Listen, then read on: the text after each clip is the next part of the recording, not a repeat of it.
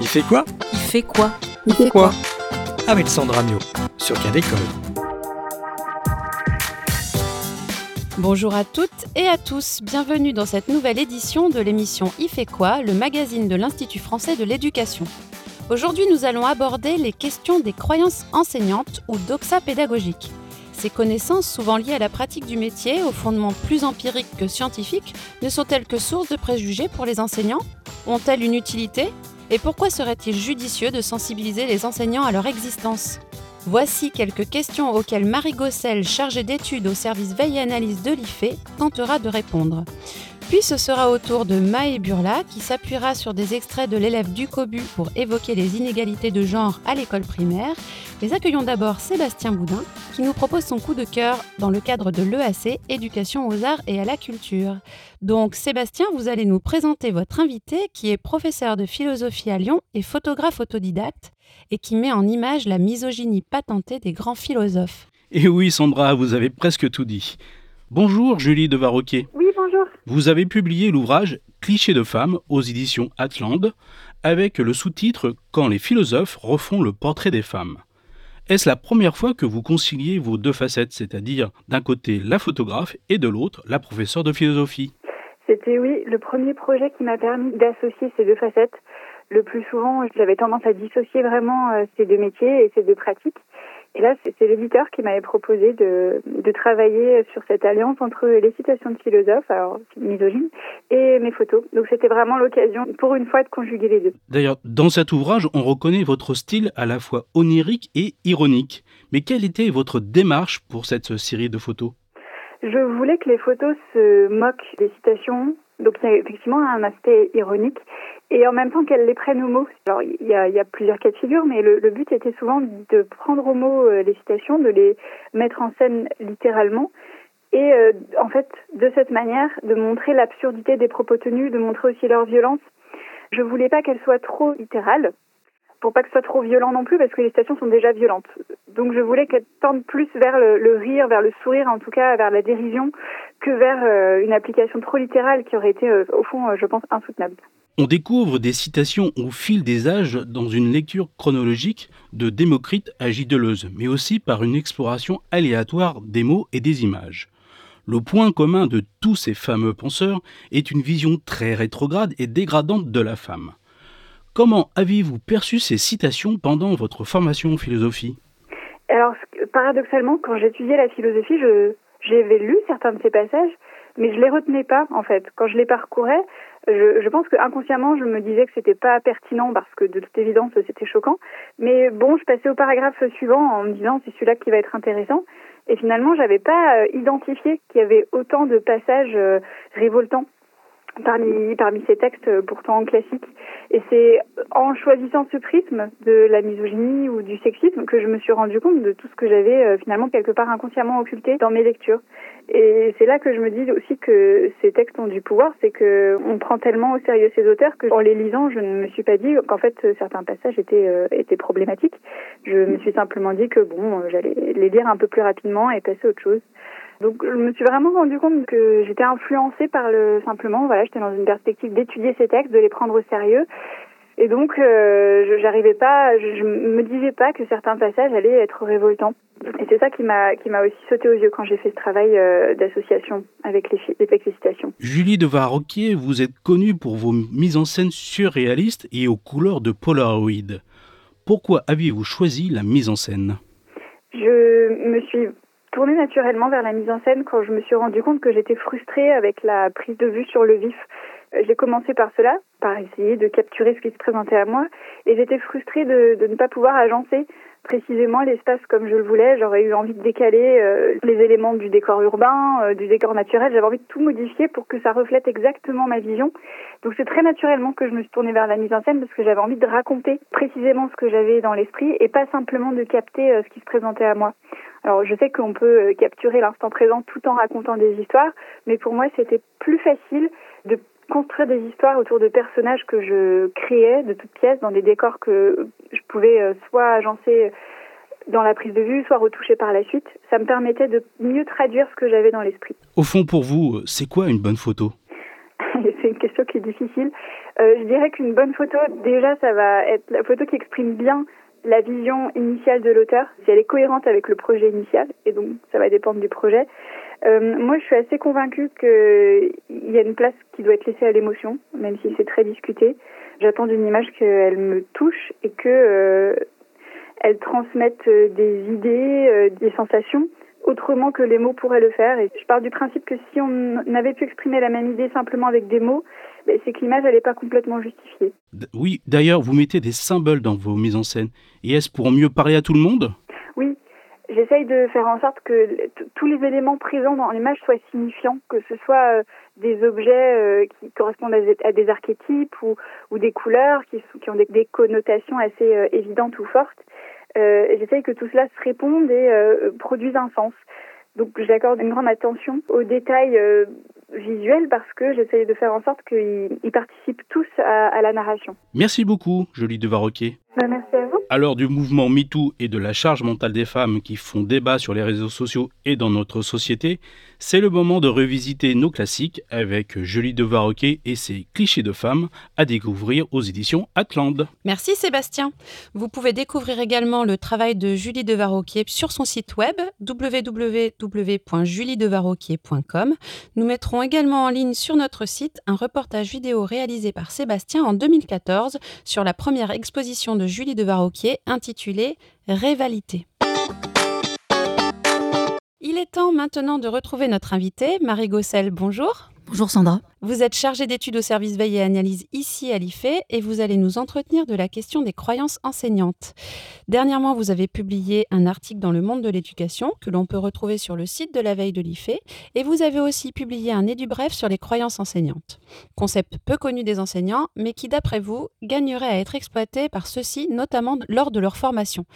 Mais avant que vous nous expliquiez pourquoi, euh, pouvez-vous nous expliquer ce qu'est exactement une croyance enseignante? Oui, alors pour aborder ce concept, je pense qu'il est nécessaire de le replacer en fait dans un, débat un peu plus large qui est celui qui euh, se pose la question de la nature des connaissances, euh, des connaissances enseignantes, c'est-à-dire les connaissances utiles euh, pour enseigner.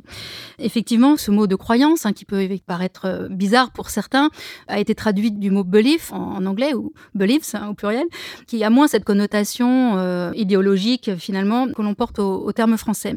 Et donc ces croyances, selon donc les, les écrits de recherche que l'on peut lire sur le sujet sont considérés comme des euh, alors parfois des idéologies, mais surtout en fait des, représentations, euh, des sortes de jugements ou des, euh, des préjugés peut-être dans le, dans le pire des cas effectivement de la part euh, des enseignants.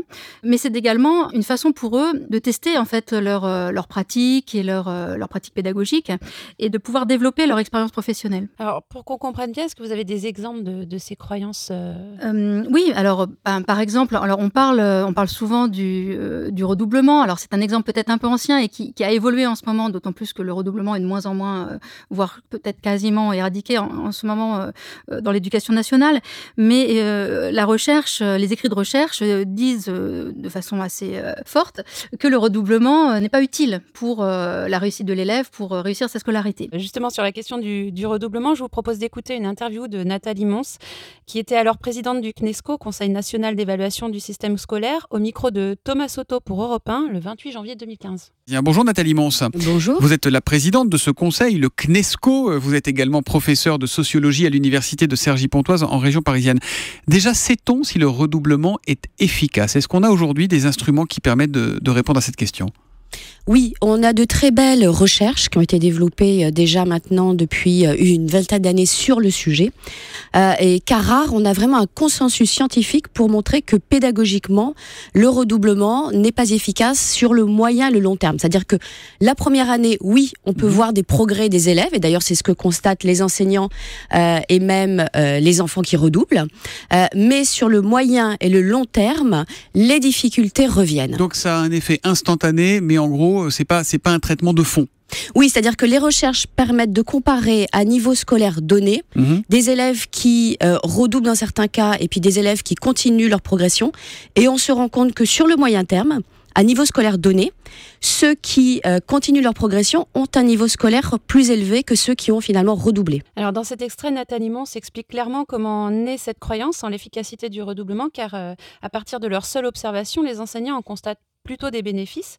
Euh, en revanche, une recherche pour plus poussée sur le long terme contredit ces observations. Alors, est-ce que c'est toujours comme ça que naissent ces croyances? Euh, Alors, c'est sans doute comme ça qu'elles naissent, mais elles peuvent être renforcées par le fait que, par exemple, le redoublement euh, peut avoir d'autres fonctions. C'est-à-dire que l'enseignant qui propose le redoublement à une famille, peut-être c'est aussi une façon d'asseoir quelque part son, propre jugement sur les, les capacités de l'élève et peut-être une forme de régulation aussi ou une forme d'autorité en, la matière. Donc garder un peu cette, euh, euh, voilà, cette autorité pour, euh, sur la décision du, parcours scolaire de, l'élève. Donc le redoublement peut avoir d'autres fonctions que celui pour lequel il a été, initialement été conçu.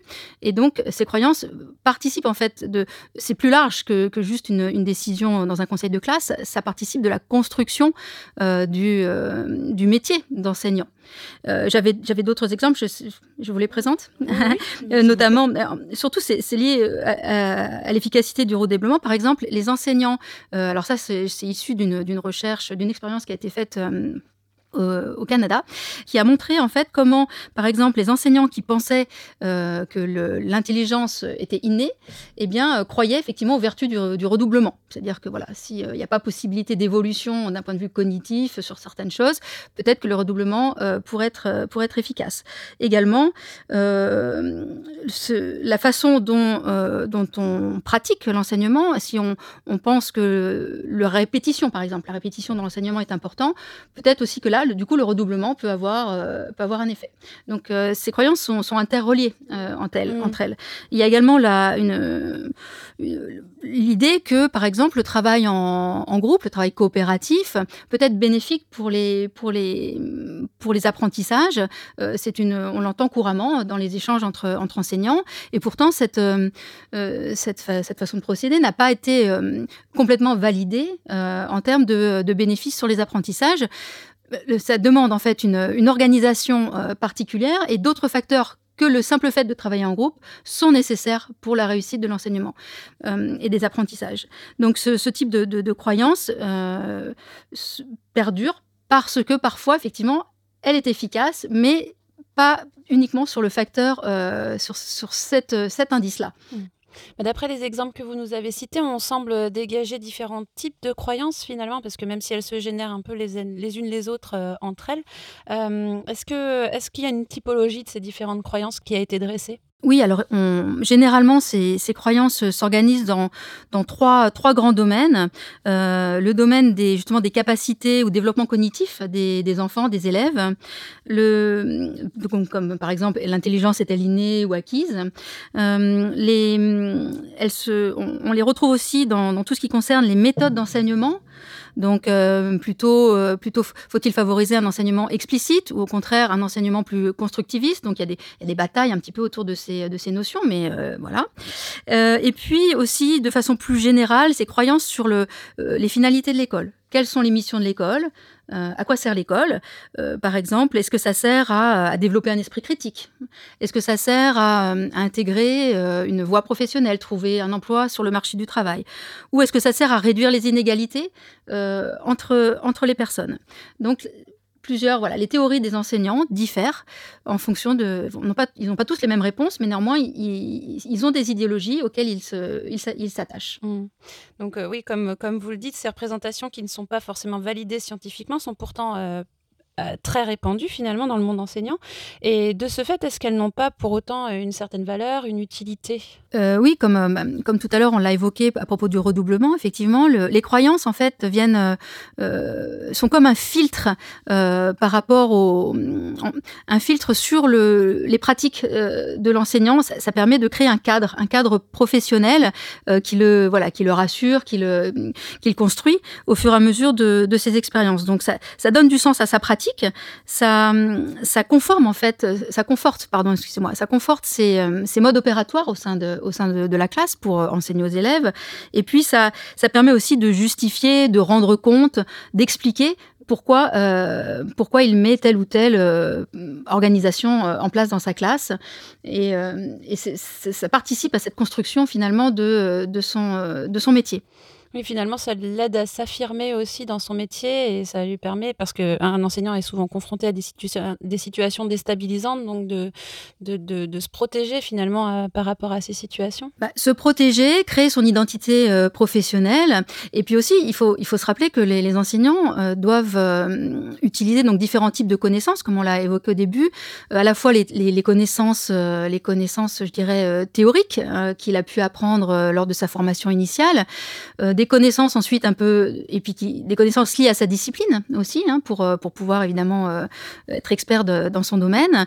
Et puis, il y a effectivement, c'est combiné avec des, des, des, connaissances dites de terrain ou d'expérience euh, qui font que l'enseignant peut faire face aux situations pédagogiques. Donc, tout, tout, tout, ce maillage en fait de connaissances, on parle d'ailleurs de connaissances ouvragées, euh, eh bien, tout ce maillage, c'est une forme de, savoir-faire un peu artisanal qui a été euh, mise au point euh, pendant de longues années par l'enseignant. Eh bien, ces croyances enseignantes, elles font partie de ce maillage, c'est-à-dire qu'elles elles participent à, l'ensemble des connaissances qu'utilise le professionnel de l'éducation dans sa classe. Mmh. Alors j'aimerais qu'on revienne un peu sur ce terme de croyance. Vous y avez fait allusion tout à l'heure en disant qu'il pouvait paraître un peu fort. Euh, bah, effectivement, il laisse sous-entendre que l'enseignant serait dans l'impossibilité de prendre du recul euh, par rapport à, celle-ci. Et je voulais vous demander ce que disait la recherche sur ce point. Est-ce que les enseignants, et ça c'est un autre préjugé, sont, euh, comme on le dit souvent, réfractaires au changement? Alors la question de savoir si ces croyances sont modifiables revient souvent dans les textes de recherche parce que on peut lire, comme vous l'avez dit, que les, enseignants sont résistants au changement. C'est-à-dire que les, chercheurs et les chercheuses ont, constaté une forme de résistance. Alors, on pourrait l'expliquer euh, de façon un peu schématique, peut-être, euh, par le fait que euh, quand les, lorsque les étudiants stagiaires sont en formation initiale, eh bien, on leur présente un contenu théorique qui semble qui semble correspondre à, leurs besoins de temps pas toujours, mais enfin correspond à leurs besoins pour pour tenir une classe, pour pour pratiquer leur discipline, etc. et puis quand ils euh, et donc là, à ce moment-là, la modificabilité est possible. C'est-à-dire que, alors peut-être en surface, pas forcément en profondeur, mais elle, paraît possible. Et donc l'enseignant euh, stagiaire euh, repart avec, avec d'autres idées que celles avec lesquelles il, il serait arrivé. Et puis finalement, quand il se confronte à la réalité de, la classe, on parle souvent de, la, de la période de survie hein, de l'enseignant dans les 5 à 6 premières années, eh bien, parfois, ces anciennes croyances reprennent le dessus parce que c'est ce qu'il connaît, c'est ce qu'il maîtrise, c'est ce qu'il croit, et il a besoin de se protéger à, l'arrivée, euh, à l'arrivée de sa prise de fonction.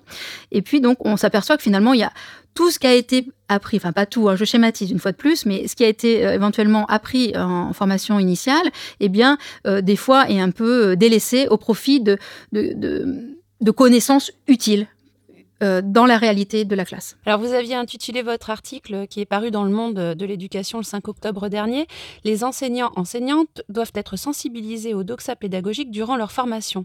Alors pourquoi pensez-vous qu'une telle prise en compte des croyances pédagogiques lors de leur formation initiale euh, serait bénéfique? Alors quand on dit sensibiliser, ça veut dire c'est une, une forme de prise de conscience. Euh, la prise de conscience euh, que ces croyances existent, qu'elles peuvent, euh, qu'elles peuvent agir en fait sur la façon d'exercer son métier, eh bien, l'important c'est de le, de, le, discuter en fait en formation, c'est-à-dire en, en, en, exprimant, pardon, en exprimant ces croyances, elles peuvent être débattues, elles peuvent être analysées, elles peuvent être éventuellement confrontées euh, dans une situation, euh, dans une situation concrète en fait de classe, hein, euh, reproduite en formation initiale, mais quand même de façon à, essayer de démonter certains mécanismes qui pourraient, voilà, qui pourraient nuire finalement à la, professionnalité de, l'enseignante ou de l'enseignant, pour pas qu'il ou elle reste coincé finalement dans des euh, peut-être dans des, croyances ou des idéologies qui, pourraient nuire euh, à, son enseignement au final. Mhm. Ou tout simplement l'empêcher de penser à d'autres euh, possibilités d'enseignement. Exactement, exactement. C'est ouvrir les possibles pour l'enseignant, ne pas rester forcément coincé sur une représentation qui, qui, qui l'empêcherait finalement d'aller plus loin.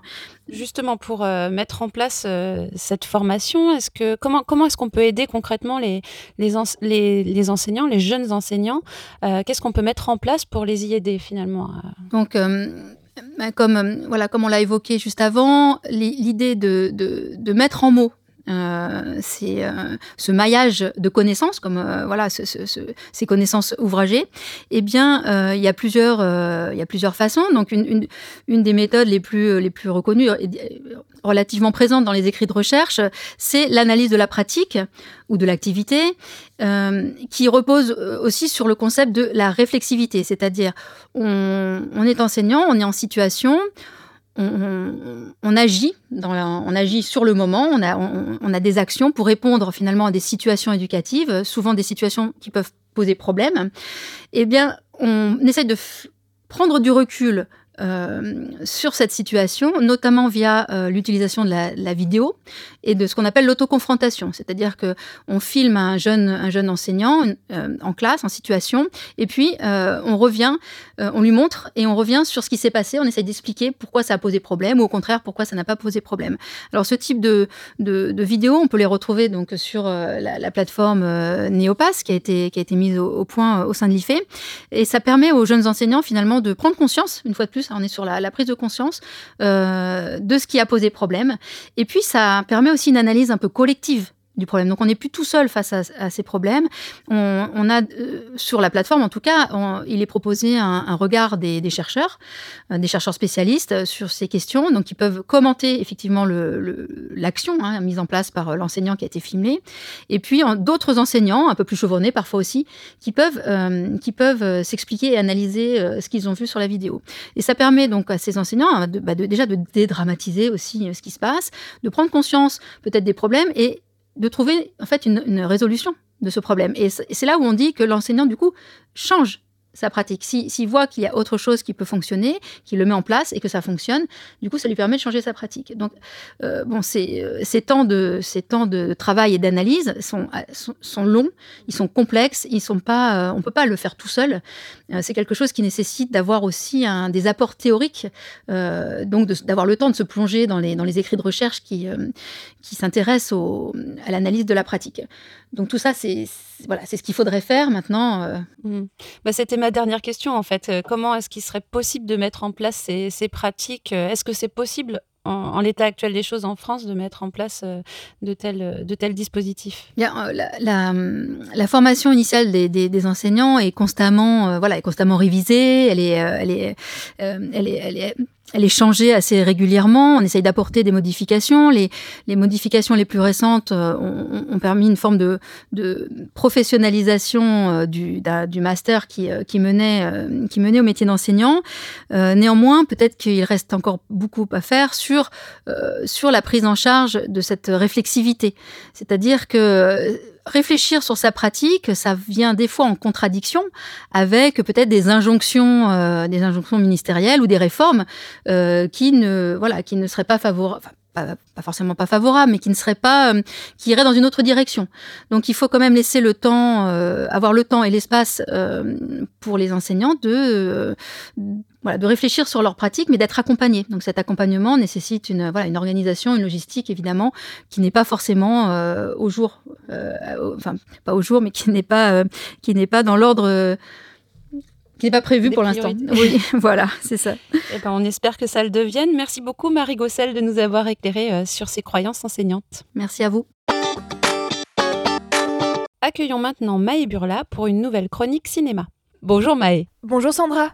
Une fois n'est pas coutume, aujourd'hui je vais vous parler d'un film que je vous recommande guère, L'élève du Cobu, réalisé par Philippe de Chauvron, en adaptation de la BD dessinée de Zidrou. Dans ce film, à l'intrigue au jeu d'acteur hasardeux Jean Convient, il y a une chose dont j'ai eu envie de vous parler aujourd'hui, le stéréotype de la petite fille modèle et du petit garçon cancre. Alors qu'en est-il vraiment? À l'école existe-t-il des inégalités entre garçons et filles? Ces dernières sont-elles plus favorisées?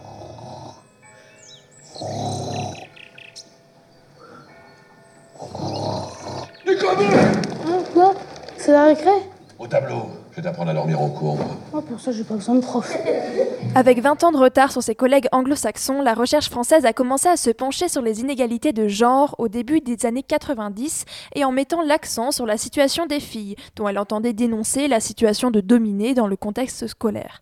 Comme l'explique Marie Durubella dans son article École de filles, école de garçons, l'émergence de la recherche sur la masculinité, la construction du genre masculin, a néanmoins fait émerger le thème des difficultés des garçons à l'école, des Failing Boys, laissant penser qu'il n'y aurait désormais plus de problèmes pour les filles et que la priorité devrait être donnée à la réussite des garçons. C'est ça que vous appelez jouer, chère voisine?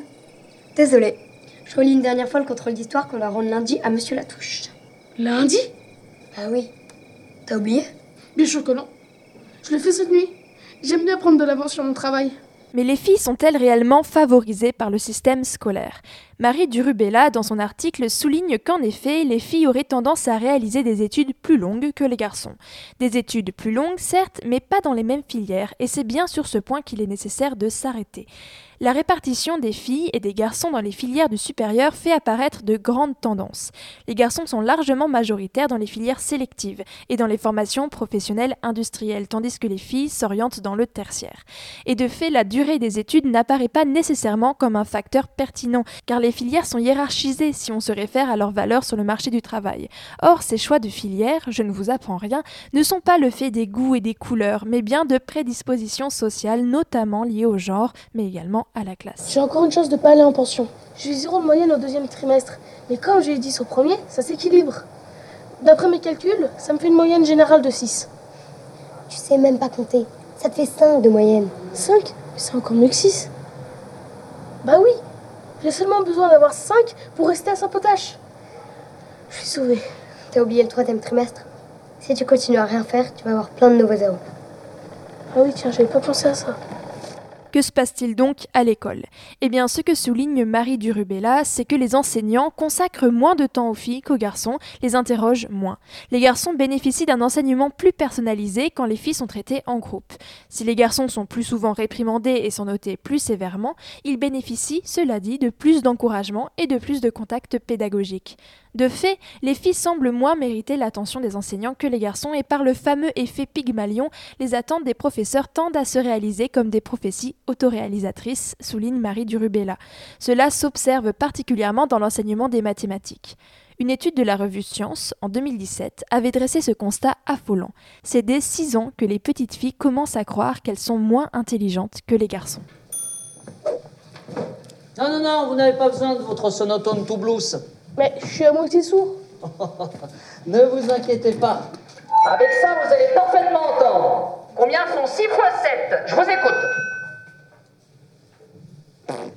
Si vous ne répondez pas, monsieur Ducobu, je vous colle un zéro. Euh. 41. Objection, votre honneur. 42, je vous colle votre premier zéro. Alors pourquoi, me direz-vous, les Failing Boys, comme notre élève du Cobu? Marie Durubella pose l'hypothèse que les garçons, tout comme les filles, intègrent les stéréotypes de genre et pour eux, bien réussir à l'école peut être vu comme féminin. Le dilemme d'un garçon serait donc d'avoir à choisir entre paraître viril et être un bon élève. Un long chemin reste donc encore à faire pour en finir avec les inégalités de genre. Mais comme le rappelle Marie Durubella, l'école ne peut pas tout. Et c'est déjà chargé de tout un tas de représentations sexistes et genrées que les enfants arrivent dans les classes. On n'a donc qu'à espérer que Ducobu ait moins peur de ressembler à Léonie, la première de la classe, et que cette dernière se fasse confiance. Merci Maë C'est la fin de cette émission, merci à tous. À la réalisation le très spirituel Sébastien Boudin, vous pouvez retrouver toutes les informations sur la thématique des croyances enseignantes sur le site de notre web radio Cadécole à l'adresse suivante ife.ens-lyon.fr slash. À très vite